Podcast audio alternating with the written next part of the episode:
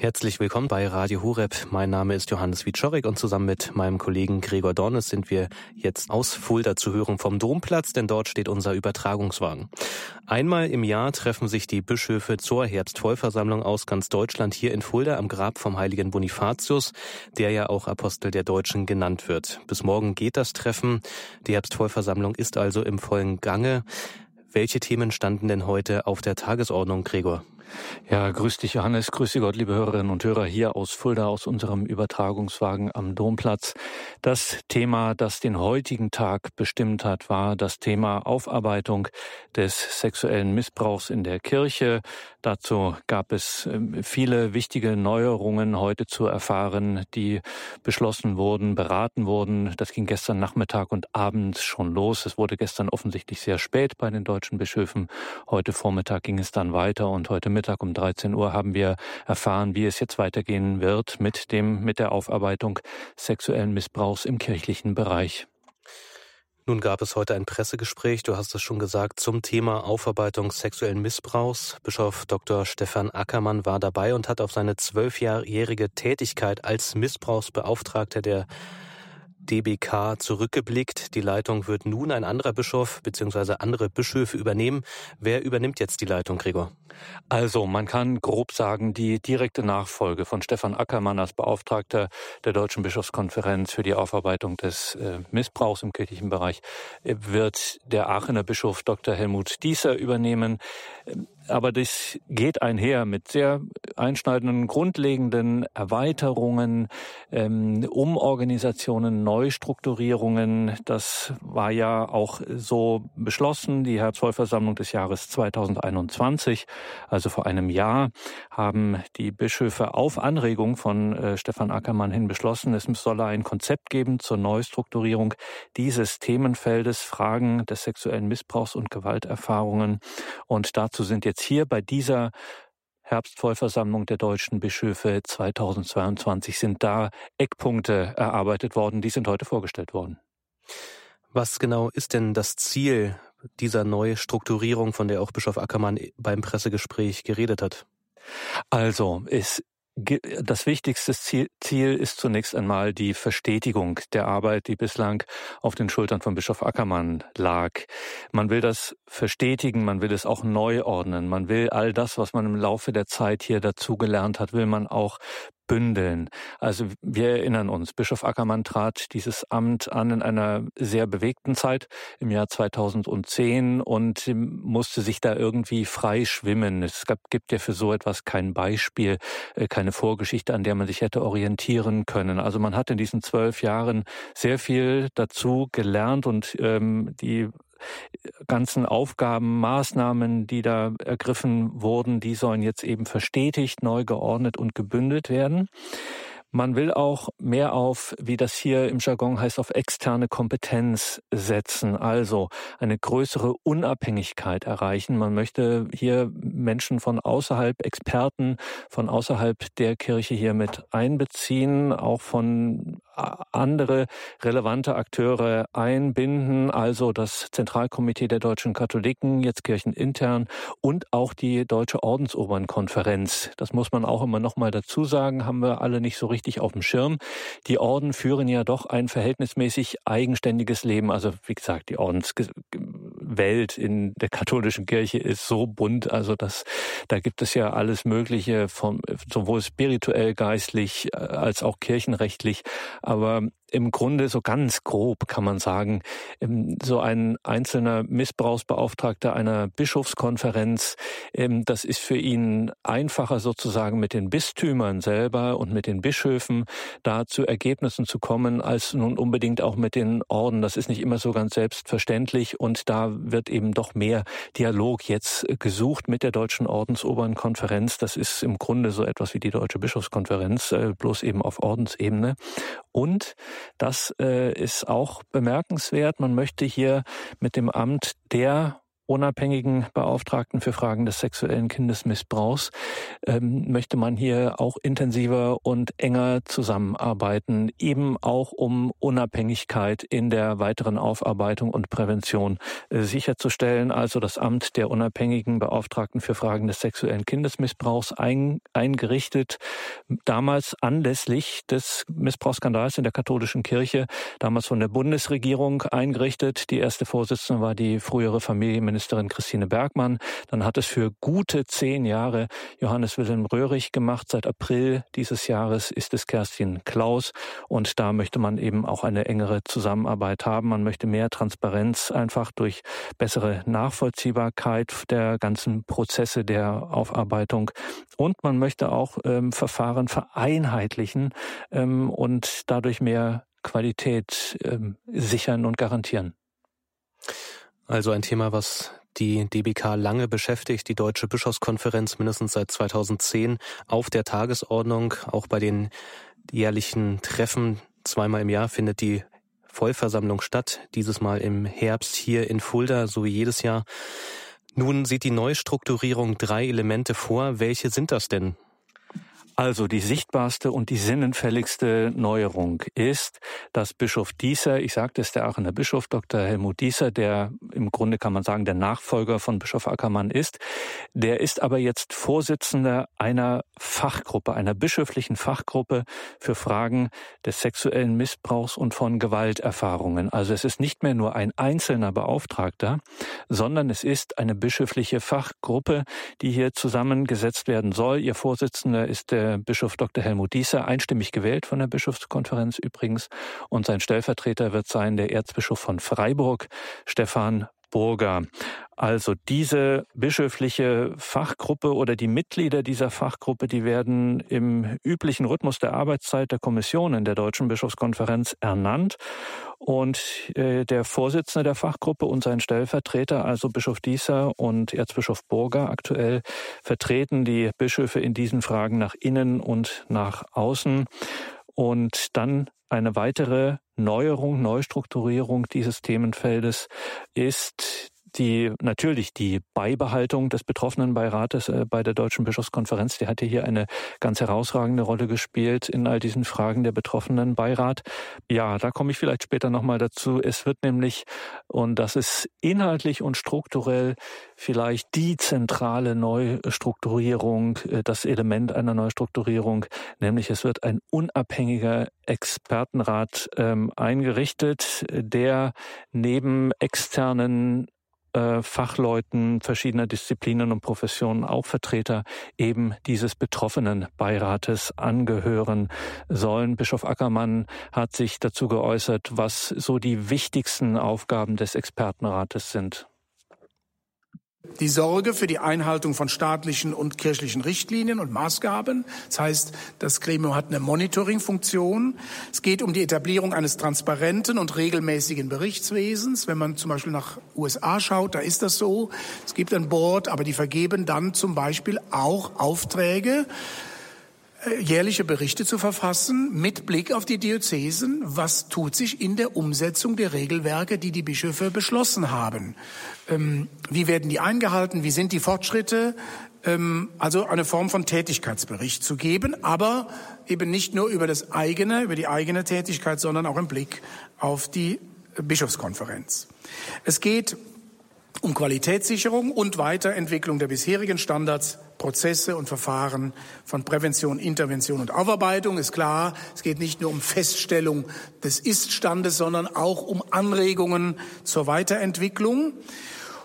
Und es geht eben auch an der Stelle um die Verstetigung der Zusammenarbeit mit staatlichen und anderen Stellen. Das ist, glaube ich, auch gut, auch unabhängige Expertinnen und Experten zu haben, die auch im Kontakt sind in einem strukturierten, in einer Kooperation oder Kommunikation, wie immer sich das dann gestaltet, mit den unterschiedlichen äh, Akteuren, auch in Politik und Gesellschaft. Das war Bischof Stefan Ackermann, der nach zwölf Jahren Tätigkeit jetzt nicht mehr verantwortlich ist für die Aufklärung sexuellen Missbrauchs in der katholischen Kirche in Deutschland. Sein Amt hat er jetzt abgegeben. Also genau der neue leitende Bischof ist Bischof Dieser aus Aachen. Wie blickt denn Bischof Dieser auf sein neues Amt, Gregor? Ja, er hat äh, da heute, das war wirklich sehr beeindruckend, äh, hier in Fulda bei der Herbstvollversammlung der Deutschen Bischofskonferenz, wo wir hier mit Radio Horeb, unserem Übertragungswagen, da sind, von hier die Heiligen Messen übertragen und ja dann eben auch diese Pressestatements, die Bischofskonferenz und die Herbstvollversammlung beobachten. Das war schon beeindruckend. Ähm, sein Auftritt hier im Pressesaal, er hat durchgehend frei gesprochen, er hat sich sehr entschlossen gezeigt, äh, er hat großen Respekt vor der Aufgabe, die da auf ihn zukommt und ich denke, wir werden noch einiges ähm, von ihm hören. Bislang war er ja, ist ja Bischof Helmut Dieser aus Aachen jetzt medial nicht so besonders in Erscheinung getreten. In jüngster Zeit war es das als äh, in seiner Funktion als Vorsitzender des Synodalforums 4 des Synodalen Weges, wo es eben um die Fragen der Sexualethik geht. Da war er schon mal zu sehen und er hat sich da auch ein wenig äh, behutsam, sage ich mal, exponiert mit seiner Position. Aber ähm, was er heute, dass er jetzt dieses Amt übernimmt, auch in dieser Phase der beschriebenen Neustrukturierung, also aus einem einzelnen Beauftragten wird jetzt eine bischöfliche Fachgruppe innerhalb der Deutschen Bischofskonferenz. Das war hier in Fulda schon, ähm, schon bemerkenswert, das mitzuerleben. Äh, wir wussten ja auch alle nicht, wer jetzt dann folgt und so weiter. Wir sind ja alle quasi heute erst informiert worden, wie das jetzt äh, genau aussieht. Ja, und was Bischof Dieser denn unter anderem so erwartet, wie er auf die Zeit äh, seinen, seine neue Aufgabe blickt. Das hat er heute, wie gesagt, in dieser Pressekonferenz äh, sehr vehement und äh, lebendig geschildert. Wir übernehmen Verantwortung, Stefan Burger und ich, in einem sehr weiten Feld, in einer Aufgabe, die sehr groß ist und vor allem die unabschließbar ist. Zumindest mal was die Prävention angeht, wird sie unabschließbar bleiben. Wir übernehmen Verantwortung in einem Feld, in dem es um höchst sensible Verantwortlichkeiten geht. Wir haben es zu tun vor allem mit dem Los von tief verletzten Menschen, mit deren Anliegen, mit deren Lebensleid oder Lebensglück, Kampf um Lebensglück und auch mit der Anerkennung, dass sie mehr Gerechtigkeit verdienen. Das ist zumindest das Hauptmotiv, das mich in diese Aufgabe hineinführt, so dass ich die Vertrauenszusage meiner Mitbrüder der Bischofskonferenz annehmen konnte. Ich bin dankbar für dieses Vertrauen, das uns beiden da auf den Weg gegangen, mitgegeben wurde. Ich bin aber auch dankbar, dass ich heute mit Erzbischof Stefan hier nicht vor zwölf Jahren spreche und stehe, sondern dass wir beide auf dem aufbauen können, was Bischof Stefan Ackermann in wirklicher Pionierarbeit zusammen mit seinen Mitarbeiterinnen und Mitarbeitern aufgebaut hat, vielfach aufgebaut hat, mit sehr viel Frustrationstoleranz, aber auch mit sehr viel Entschiedenheit, mit sehr viel Ringen immer wieder um die Geradheit in der Haltung und um das Voranschreiten können. Darauf bauen wir auf. Wir haben miteinander auch in der Bischofskonferenz diese Neustrukturierung vergemeinschaftet. Das kann nicht nur unser beider Idee sein, sondern es muss uns gelingen, dass wir als Bischöfe gemeinsam erkennbar dahinter stehen, jeder und alle in ihren Zuständigkeiten, auch in, ihrer, in ihren Diözesen. Und das ist uns, so meine Einschätzung, auch wirklich gelungen. Wir haben dieses gemeinsame Konzept, das Ihnen vorgestellt wird, auch wirklich vergemeinschaftet. Also ein großes Thema heute, die Missbrauchsaufarbeitung in der katholischen Kirche hier bei der Herbstvollversammlung. Sie hören Radio Horeb aus Fulda. Wir befinden uns direkt vor dem Dom in unserem Übertragungswagen und begleiten mit einem Team die Herbstvollversammlung der Deutschen Bischofskonferenz. Mit mir vor Ort mein Kollege Gregor Dornes. Und wie so ein Tag hier bei der Bischofskonferenz als Redakteur aussieht, darüber wollen wir gleich sprechen hier bei Radio Horeb.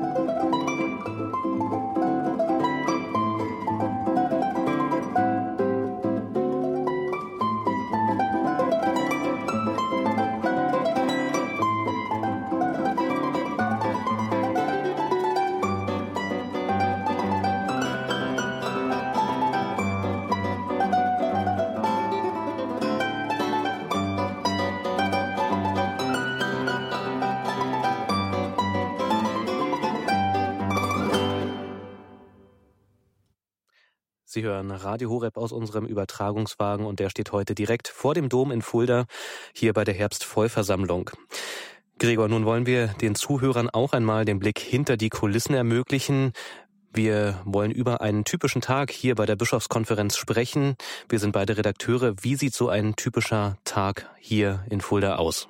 Also es beginnt natürlich mit der Heiligen Messe, ganz klar um 7.30 Uhr, den wir ja auch übertragen. Unser Übertragungsteam Stefan und Britt Bergen, die Sie hier jeden Morgen dann hören können bei der Übertragung der Heiligen Messe von der Bischofskonferenz hier. Und danach beginnt es schon mit den ersten Terminen, also Interviewtermine Termine sind sehr beliebt, so nach dem Frühstück der Bischöfe. Also die Messe ist ja so zehn vor halb, immer so halb neun aus. Dann gehen sie zum Frühstück und dann ab neun gibt es dann Interviewtermine, auch über den Vormittag. Dann äh, haben wir dann auch noch am Vormittag einen zweiten Interviewtermin meistens dann in der Pause von den Beratungen, die am Vormittag stattfinden.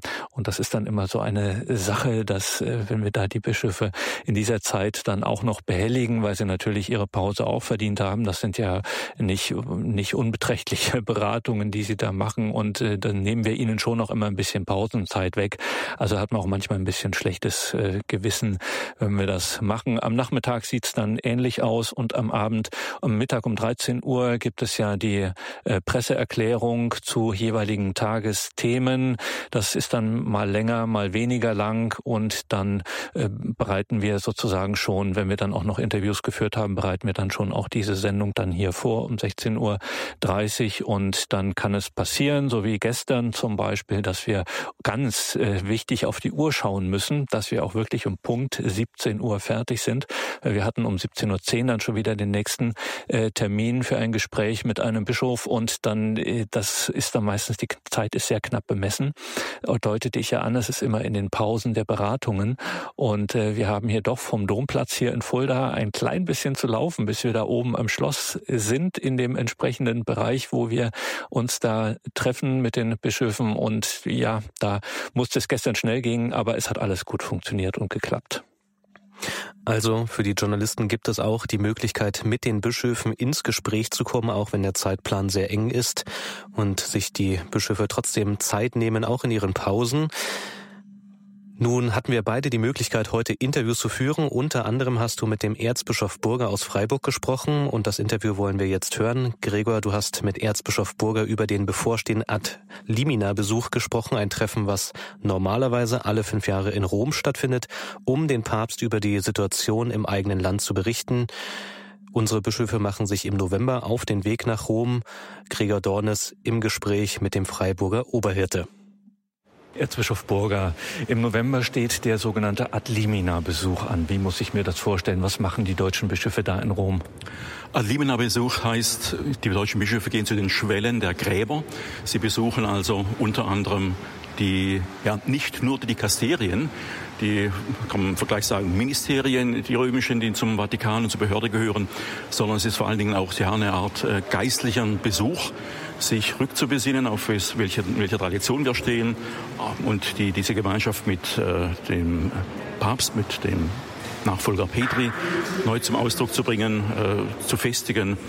Das ist so dieser, dieser Grundtenor, der hier mitschwingt. Und klar geht es auch dann darum, ganz aktuelle Probleme und Schwierigkeiten äh, miteinander zu besprechen in den verschiedenen Dikasterien. Kommt da wirklich ein Gespräch zustande? Also man stellt sich immer so vor, die deutschen Bischöfe kommen dahin, setzen sich brav ins Klassenzimmer sozusagen. Gibt es wirklich Austausch, Gespräch vor Ort in Rom mit den Behörden, mit den Ministerien, wie Sie sagen, also die Kasterien, wie sie heißen? Es sind ja vorgesehen, dass wir Bischöfe insgesamt elf Pflichttermine absolvieren.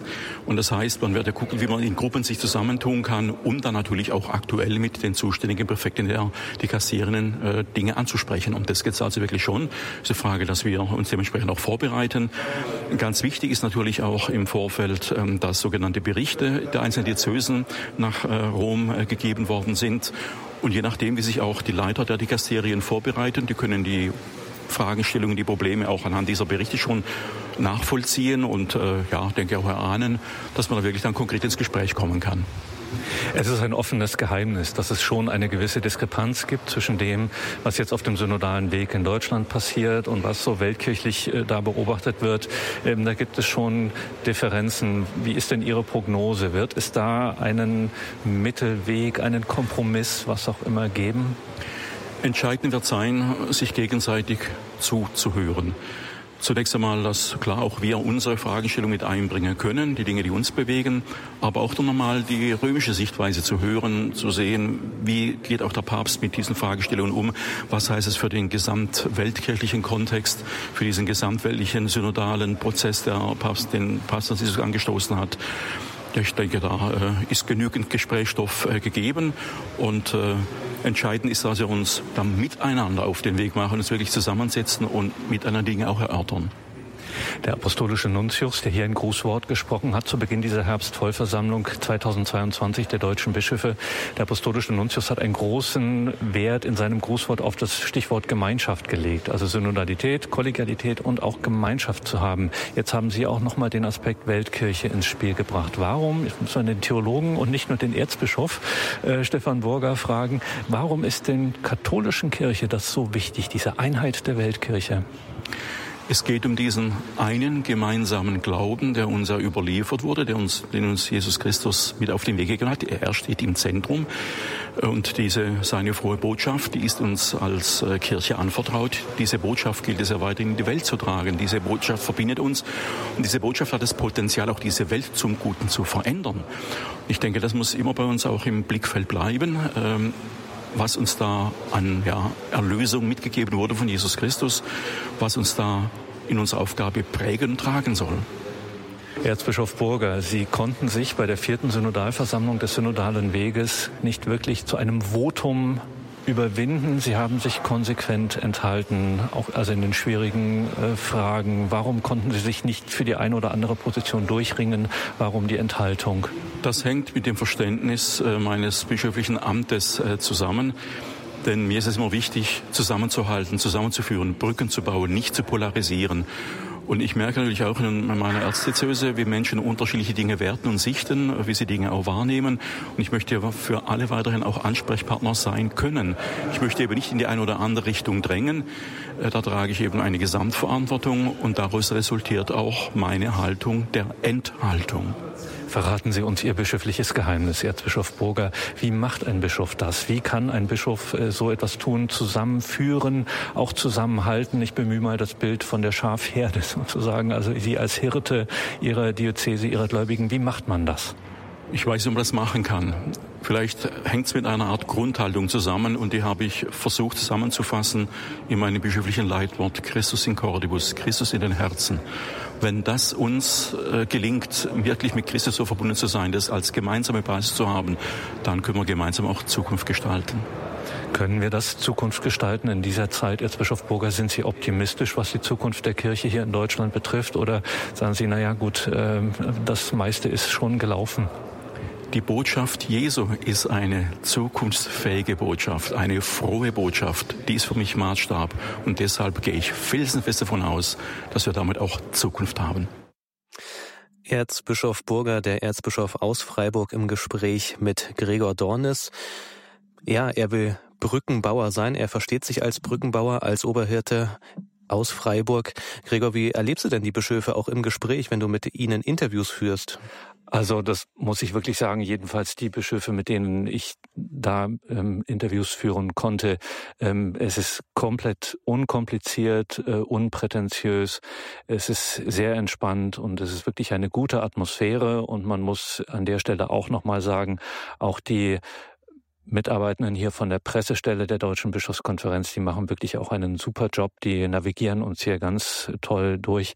Also es ist schon wirklich so für uns als äh, Journalisten hier vor Ort, als die Redakteure von Radio Horeb hier bei der Herbstvollversammlung in Fulda, ist es schon wirklich eine gute Atmosphäre von Seiten der Deutschen Bischofskonferenz, kann man nicht anders sagen. Ich, wenn es was Kritisches zu sagen gäbe, würde ich das sagen. Also das ist jetzt keine Schmeichelei.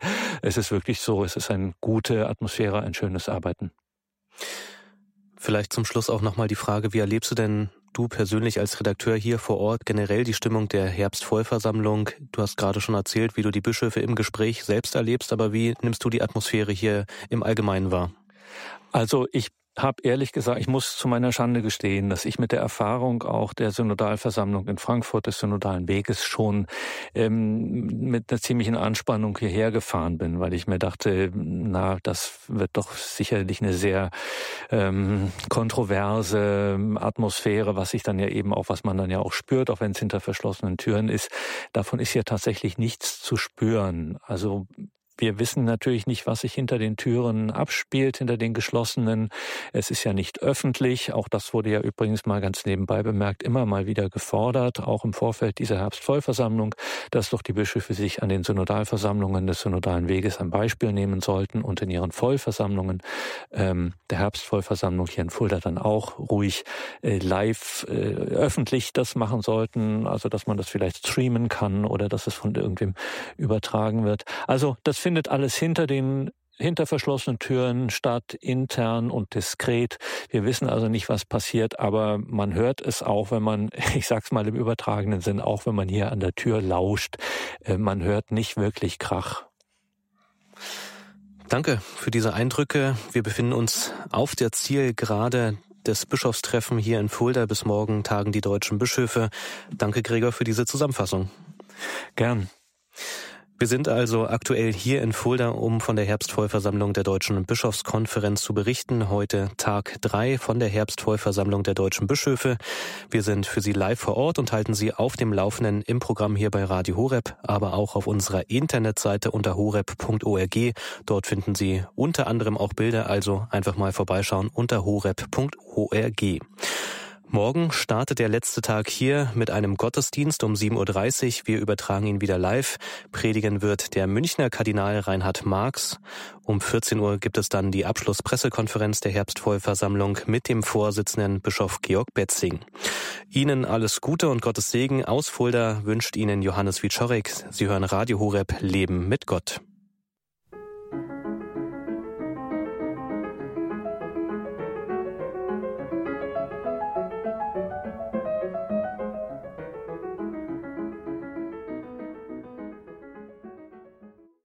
Willkommen zurück in dieser Sendung, sagt Gregor Dornis. Wir schauen auf aktuelle Ereignisse in der Kirche. Zum einen natürlich ist das die Herbstvollversammlung der deutschen Bischöfe in Fulda, wo mein Kollege Johannes Wiczorek und ich derzeit für Sie, liebe Hörerinnen und Hörer, live berichten. Zum anderen gab es aber im unmittelbaren Vorfeld der Herbstvollversammlung der deutschen Bischöfe eine andere denkwürdige Veranstaltung in Rom. Johannes Wiczorek war dort ebenfalls, reiste also sozusagen direkt von Rom nach Fulda. In Rom trafen sich die Schülerkreise Josef Ratzinger, Benedikt XVI. zu einem aktuell durchaus brisanten Thema, nicht zuletzt auch mit Blick auf die Situation der deutschen Kirche. Thema war verbindliche Wahrheit und Weiterentwicklung der Lehre der Kirche. Verbindliche Wahrheit und Weiterentwicklung der Lehre der Kirche. Dieses Thema des Treffens der Schülerkreise Josef Ratzinger Benedikt XVI. vom 22. bis 24. September dieses Thema basiert auf einer Passage aus dem ersten Korintherbrief, ganz berühmt, wo Paulus sagt, ich habe vom Herrn empfangen, was ich euch dann überliefert habe. Also, bewusst gewählt dieses Thema verbindliche Wahrheit und Weiterentwicklung der Lehre der Kirche bewusst gewählt in Zeiten des synodalen Weges, wo es ja um Reformen, Neubewertungen, Änderungen der kirchlichen Lehre, der Lehre der Kirche geht. Hauptredner dieses Treffens der Schülerkreise Josef Ratzinger Benedikt XVI. im Jahr 2022 war dann auch ein deutscher Bischof, nämlich der Regensburger Bischof Dr. Rudolf Voderholzer. Und mit ihm sprach vor Ort in Rom Johannes Wiczorek. Herr Bischof Voderholzer, das Bistum Regensburg ist eng mit dem Papa Emeritus verbunden. 2007 hatte Papst Benedikt XVI. ihren Vorgänger beauftragt, also Bischof Müller, mit der Herausgabe seines gesamten theologischen Werkes bis zur Papstwahl. Ihr Vorgänger Bischof Müller gründete daraufhin das Institut Papst Benedikt XVI. Sie waren von Anfang an mit dabei. Sie sind jetzt Direktor. Was ist denn das Anliegen vom Institut? Zunächst muss man geschichtlich sagen, dass Regensburg mit der Familie Ratzinger tief verwurzelt und verbunden ist. Ähm, Josef Ratzinger wurde 1969 Professor für Dogmatik an der damals neu gegründeten Theologischen Fakultät, hat sich in Pendling vor den Toren Regensburgs ein Haus gebaut und hatte eigentlich die Absicht, hier seinen Lebensabend auch einmal zu verbringen, aber äh, die Vorsehung hat es dann anders gefügt. Ja, und ähm, so war Regensburg natürlich äh, unter mehrerer Rücksicht prädestiniert äh, für diese äh, Form der Sicherung und Vermittlung auch eines großartigen Werkes. Natürlich, dass Gerhard Ludwig Müller, der beste Theologe der Deutschen Bischofskonferenz, damals Bischof in Regensburg war, kommt noch hinzu.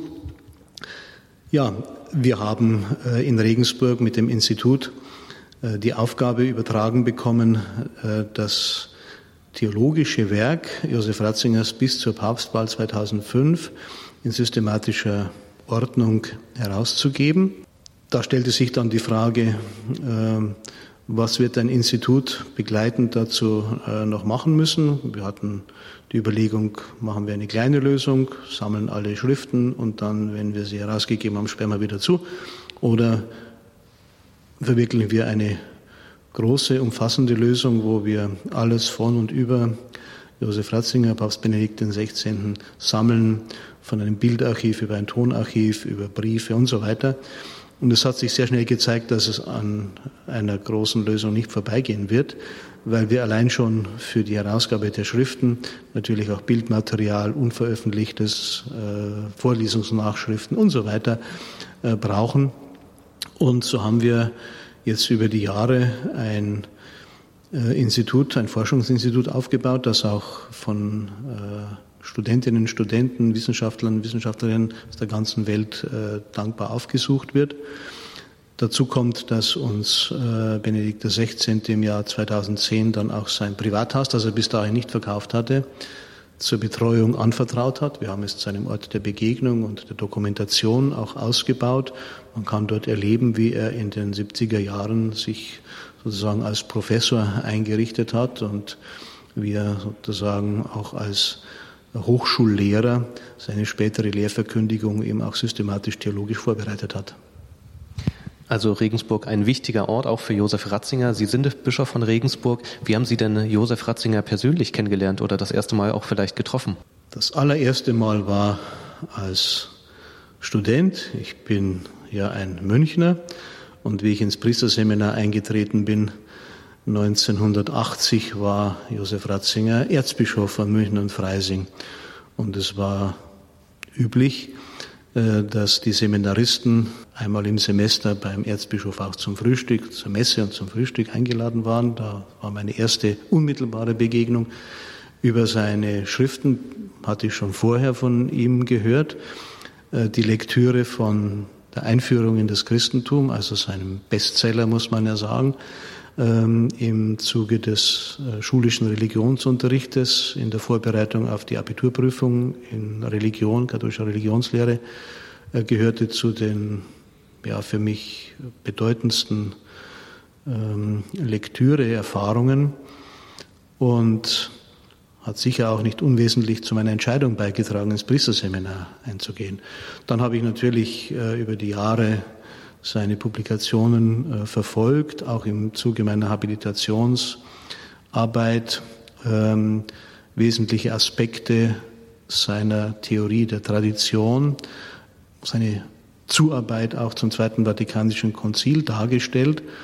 Und das war dann natürlich auch der Hintergrund, weswegen äh, Gerhard Ludwig Müller mir damals die Gründung des Instituts anvertraut hat, weil er wusste, dass ich mich mit dem Werk doch ziemlich intensiv schon beschäftigt hatte und es auch recht gut kannte.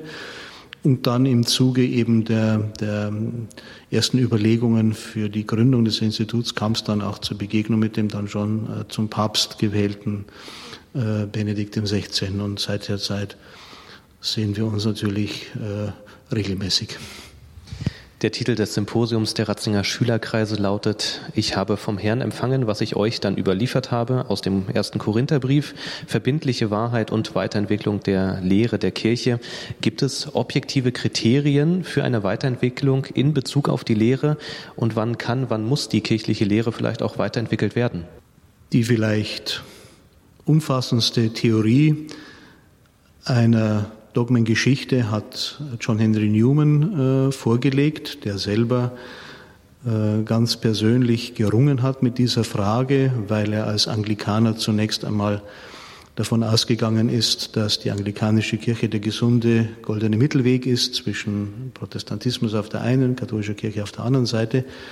Und er hat dann in einem wirklich existenziellen Ringen ähm, festgestellt und konnte sich dieser Einsicht dann auch nicht mehr verschließen, dass in der katholischen Kirche mit den dort geltenden, ausdrücklich, unausdrücklich zum Zuge kommenden Kriterien die Wahrheit, ähm, die äh, in der Offenbarung in Jesus Christus gegeben ist, äh, unversehrt äh, erhalten geblieben ist und auch im Zuge der Entwicklung sozusagen auch immer äh, mehr vertieft worden ist.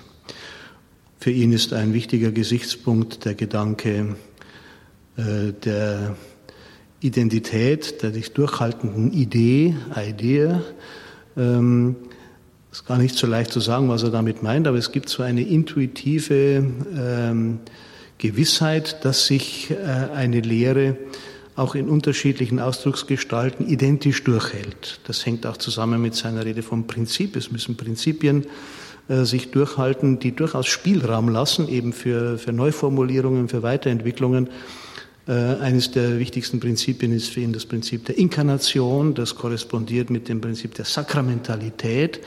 Ähm, dann assimilierende Kraft, eine Lehre, die sich in anderen kulturellen Kontexten neu ausdrückt und doch äh, im, in der Idee gleich bleibt, ist so ein Gesichtspunkt. Aber natürlich auch eine logische Folgerichtigkeit und eine, äh, eine äh, sozusagen nachvollziehbare äh, Vorgeschichte und äh, eine, eine rückblickend sich sozusagen noch einmal bestätigende äh, Kraft muss gegeben sein. Ein Beispiel, nicht, wenn äh, Johannes der Täufer oder auch Thomas Morus für eine Sicht von Ehe und Beziehung von Mann und Frau und Unauflöslichkeit der Ehe ähm, zum Märtyrer geworden sind, dann kann nicht irgendwann eine, eine Lehrentwicklung äh, stattfinden, die dieses Lebensopfer, dieses Martyrium für äh, Folge einer Borniertheit sozusagen ausgibt. Ähm, also eine Kontinuität, die freilich nicht eine äh, biologistisch äh, zu beschreibende Kontinuität ist, wenngleich es Bilder aus der Natur natürlich gibt. Äh, sagt einmal, also junge Vögel wachsen nicht zu Fischen heran. Ja? Oder ein anderes Bild von der Knospe und der Blüte. Ja? Ähm, also es muss eine nachweisbare Kontinuität geben. Es kann nicht äh, innerhalb einer oder zwei Generationen etwas äh, Sünde sein und nicht mehr oder etwas definitive Wahrheit sozusagen als definitive Wahrheit verkündet werden und dann äh, 30, 40 Jahre später gilt das Gegenteil. Das sind so Ausschlusskriterien. Die Kirche zählt zu den Offenbarungsquellen die Schrift und die Tradition. Gerade bei den aktuellen ja, Diskussionen, unter anderem in Deutschland, scheint da auch für viele Menschen eine Diskrepanz zu entstehen in Bezug auf die Freiheit, die menschliche Freiheit. Sind Glaube, Vernunft, Freiheit Antagonisten oder Protagonisten? Zunächst einmal ähm, Tradition und Schrift sind Weisen der Weitergabe der Offenbarung. Die Offenbarung selbst ist ein geschichtliches Ereignis in dieser Spannung zwischen Offenbarung und Offenbarungsannahme in der Kirche, im Glauben der Kirche steckt ja auch die Notwendigkeit der, der, der Weiterentwicklung. Äh, Vernunft und Offenbarung sind keine äh, Gegensätze, im Gegenteil, äh, die Vernunft ist mitgetauft und ähm, die Frage ist nur, ob man eben Vernunft autonom sozusagen entwickelt. Und da haben wir gegenwärtig tatsächlich zwei unterschiedliche und sich letztlich ausschließende theologische Schulrichtungen, würde ich jetzt mal sagen, äh, mit äh, Karl-Heinz Menke, dem emeritierten Bonner Dogmatiker, äh, dem ich in diesem Zusammenhang nur voll und ganz recht geben kann, ähm, unterscheide auch ich das libertarische Freiheits- und Wirklichkeitsverständnis, das letztlich nur das gelten lässt, was die autonome Vernunft selbst einsieht, konstituiert, ohne irgendeinen Einspruch oder irgendeine äh, Orientierung an einer autoritativ vorgegebenen Wahrheit und Wirklichkeit. Aber es ist, glaube ich, ähm, einsichtig, dass das mit einem Glaubensverständnis nicht vereinbar ist, dass Glaube als Antwort versteht auf eine äh, vorgegebene, äh, auf den Menschen zukommende Selbsterschließung Gottes. Deswegen entspricht dem katholischen Glaubensverständnis nur ein kompatibilistisches, äh, Freiheits- und Wahrheitsverständnis, das in Anlehnung an äh, ein Wort des Herrn aus dem Johannesevangelium davon ausgeht, dass die Wahrheit frei macht. Nicht die Freiheit macht wahr, sondern die Wahrheit macht frei. Je mehr sich ähm, der zur Freiheit gerufene Mensch an eine äh, ihm begegnende Wahrheit und Wirklichkeit äh, ihr entspricht, sich ihr öffnet und sich von ihr sozusagen in die äh, ganze Weite und Größe des Geheimnisses Gottes sozusagen auch hineinführen lässt, desto mehr wird die Freiheit auch äh, realisiert und kommt die Freiheit zu, zu ihrem Sinn und ihrem Zweck. Unausdrücklich haben wir, glaube ich, tatsächlich momentan diese beiden Richtungen und Menke kommt das Verdienst zu, das äh, auf der begrifflichen Ebene, auf der Metaebene benannt zu haben. Dass wir uns darüber nicht hinreichend ausgetauscht haben, auch in der Bischofskonferenz, auch im synodalen Weg, ist ein Manko, ist ein Fehler, der aber dazu führt, dass wir vermutlich oft nur aneinander vorbeireden. Ist die Lebenswirklichkeit auch eine Offenbarungsquelle? Gerade beim synodalen Weg hatte man bei der letzten Versammlung unter anderem von bischöflicher Seite auch gehört, das Nichtbeachten der Lehre im Bereich der Sexualmoral sei auch von theologischer Relevanz. Die Lebenswirklichkeit muss ernst genommen werden. Äh, es hat keinen Sinn, die Augen davor zu verschließen. Die Frage ist nur, was sind die Folgen, was sind die Konsequenzen, die auch äh, Kirche und die Bischöfe daraus zu ziehen haben. Äh, es ist auch äh, eine Tatsache, dass eine Lehre verkündet werden muss, dass eine Lehre erschlossen werden muss, dass eine Lehre auch in der ganzen Größe und Schönheit verständlich gemacht werden muss. Aber ich muss das auch selbstkritisch sagen, wann haben wir denn in den letzten Jahren, Jahrzehnten einmal wirklich in einer offensiven, in einer frohen Weise die Theologie des Leibes von Papst Johannes Paul II. verkündet. Ich bin der festen Überzeugung, dass äh, die Theologie des Leibes des heiligen Johannes ähm, äh, Pauls II. selbst schon eine Form der Weiterentwicklung der Anthropologie, der biblisch begründeten Anthropologie war und in der Kontinuität mit der bisherigen Lehrverkündigung und mit der gelebten Praxis der Kirche äh, sozusagen in Übereinstimmung steht und dass sie äh, zu einem wahren und erfüllten Leben äh, hinführen kann. Und sie müsste viel offensiver und auch viel intensiver studiert und verkündet werden. Man könnte ja auch fragen, ähm, wie steht es um die, um, um die einzelnen äh, Artikel des Glaubensbekenntnisses.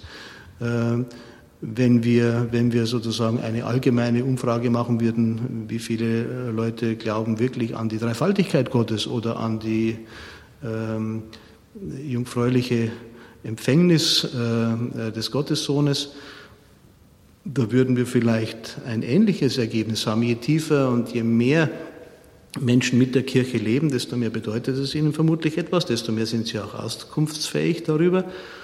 Aber selbst wenn jetzt sich herausstellen würde, dass eine äh, Mehrheit mit diesen zentralen Elementen des Glaubensbekenntnisses äh, nichts anfangen kann, können wir doch nicht hergehen und sagen, das ist nicht mehr relevant, sondern da müssen wir unsere Anstrengungen vermehren, äh, diesen Glauben zu bezeugen und auch tiefer zu begründen. Ich zitiere einmal aus Dei Verbum einer Konstitution vom Zweiten Vatikanischen Konzil. Die apostolische Überlieferung kennt in der Kirche unter dem Beistand des Heiligen Geistes einen Fortschritt. Herr Bischof Voderholzer, wo sehen Sie denn Fortschrittsbedarf bei der katholischen Kirche in Deutschland? Ich sehe vor allem einen Fortschrittsbedarf im Blick auf die Evangelisierung. Wir brauchen nicht so sehr neue äh, Ausdrucksformen der Lehre, sondern ähm, eine lebendigere Annahme. Ähm, persönlich halte ich den äh, Schutz und die Verlebendigung des Sonntags für ganz zentral, aber auch eine tiefere Schriftkenntnis. Es war immer klar, dass man äh, eine Fortentwicklung der Lehre nur sozusagen auf der Basis der virtuellen Präsenz der ganzen Tradition und des ganzen biblischen Zeugnisses wird äh, vornehmen können. Und da sind wir ja also meilenweit davon entfernt. Äh, das Zweite Vatikanische Konzil, gerade die auch von Ihnen angesprochene Offenbarungskonstitution, die Werbung, empfiehlt ja die Bibellektüre, auch die persönliche, äh, der Tisch des Wortes soll in der Liturgie reicher gedeckt werden. Jetzt, wo alle äh, uneingeschränkt Zugang haben äh, zur Bibel, zur Botschaft des Neuen Testamentes, zur gesamten Bibel, ähm, nimmt ja die Kenntnis und die Liebe zur Heiligen Schrift radikal ab. Das ist jedenfalls meine Beobachtung. Wir haben im Bistum Regensburg mit der äh, Erstellung der Sonntagsbibel äh, versucht, an die alte Tradition der Hausbücher, der, der, der Hauspostilie anzuknüpfen und auf diese Weise eine Beschäftigung mit der sonntäglichen äh, Wortverkündigung auch zu intensivieren. Ähm, das ist, glaube ich, das, was momentan notwendig ist. Was kann uns denn die Theologie von Josef Ratzinger, Papst Benedikt XVI. heute sagen? Welche Bedeutung hat sie denn für die Kirche in der heutigen Zeit? Ich schätze die Theologie äh, Josef Ratzingers, Papst Benedikt XVI. deshalb, weil sie wirklich aus einer tiefen Kenntnis der Gesamt, des gesamtbiblischen Zeugnisses, aber auch der Kirchenvätertheologie schöpft und gleichzeitig die aktuellen Fragestellungen äh, sehr sensibel wahrnimmt und äh, sozusagen aus äh, dem überlieferten Glaubensgut heraus Antworten findet. Das bestätigt sich in jeder Predigt, das bestätigt sich in all den Aufsätzen und ich habe fast alle gelesen. Es ist eine bezaubernde Theologie in einer wunderbaren Sprache, die auch die Schönheit und den Glanz unseres Glaubens erfahrbar macht. Nicht umsonst hat Kardinal Meissner ihn einmal den Mozart der Theologie genannt und seine Verbindung von tief reflektierter äh, Theologie, biblisch, systematisch, philosophisch reflektiert auf der einen Seite und spiritueller Erfahrung ist wegweisend für die kommenden Jahrzehnte und Jahrhunderte, glaube ich sogar. Sie sind Benedikt XVI. vielmals begegnet. Was hat Sie denn persönlich am meisten beeindruckt? Ja, es fing eigentlich an mit der Lektüre der Einführung des Christentum im Zusammenhang mit der Vorbereitung auf die Abiturprüfung im Fach katholische Religionslehre. Er war damals äh, gerade Erzbischof von München am Freising geworden und das hat sich eigentlich durchgezogen, diese äh, Freude an seiner Kunst, den Glauben äh, zu erschließen, dass man ja nachher nur sagen kann, ja, so ist es, Gott sei Dank, ich bin katholisch. Zum Schluss nochmal ein Zitat von Josef Ratzinger. Der Bischof ist nicht ein Manager, ein Chef von eigenen Gnaden, sondern der Beauftragte des anderen, für den er eintritt.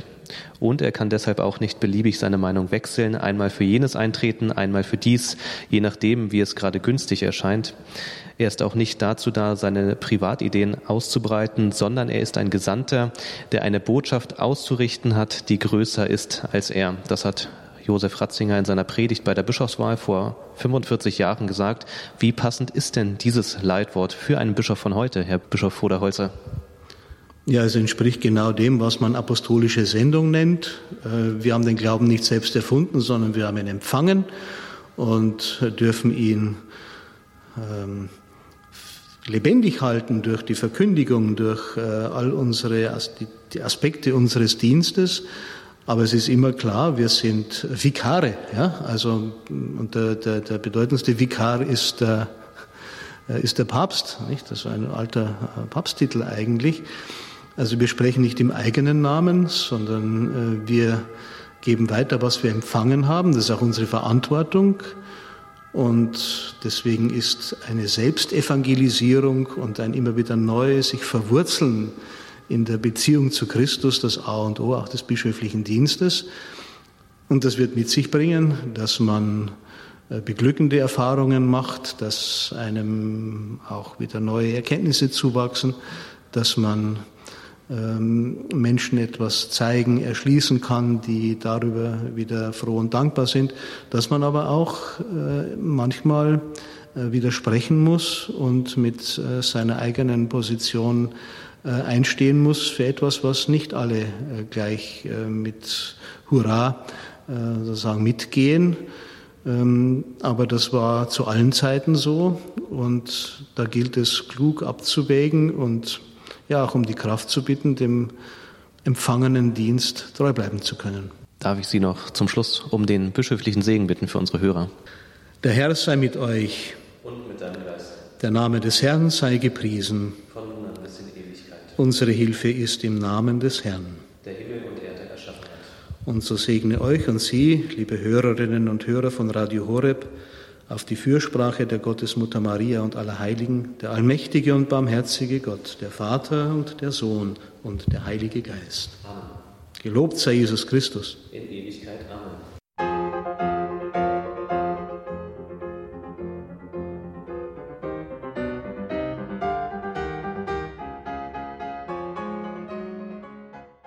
Das war die Credo-Sendung bei Radio Horeb und Radio Maria. Heute mit einem Blick auf aktuelle Ereignisse in der Kirche. Natürlich zum einen war das die Herbstvollversammlung der deutschen Bischöfe in Fulda und das Treffen der Schülerkreise Josef Ratzinger Benedikt der 16.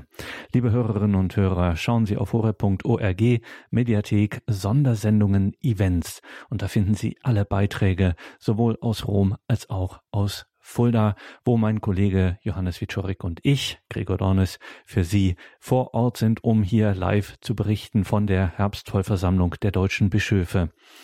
Und damit klingt diese Sendung aus. Es geht weiter um 21.30 Uhr mit der Reihe Nachgehört. Bleiben Sie dran. Aus Fulda verabschiedet sich Ihr Gregor Dornis.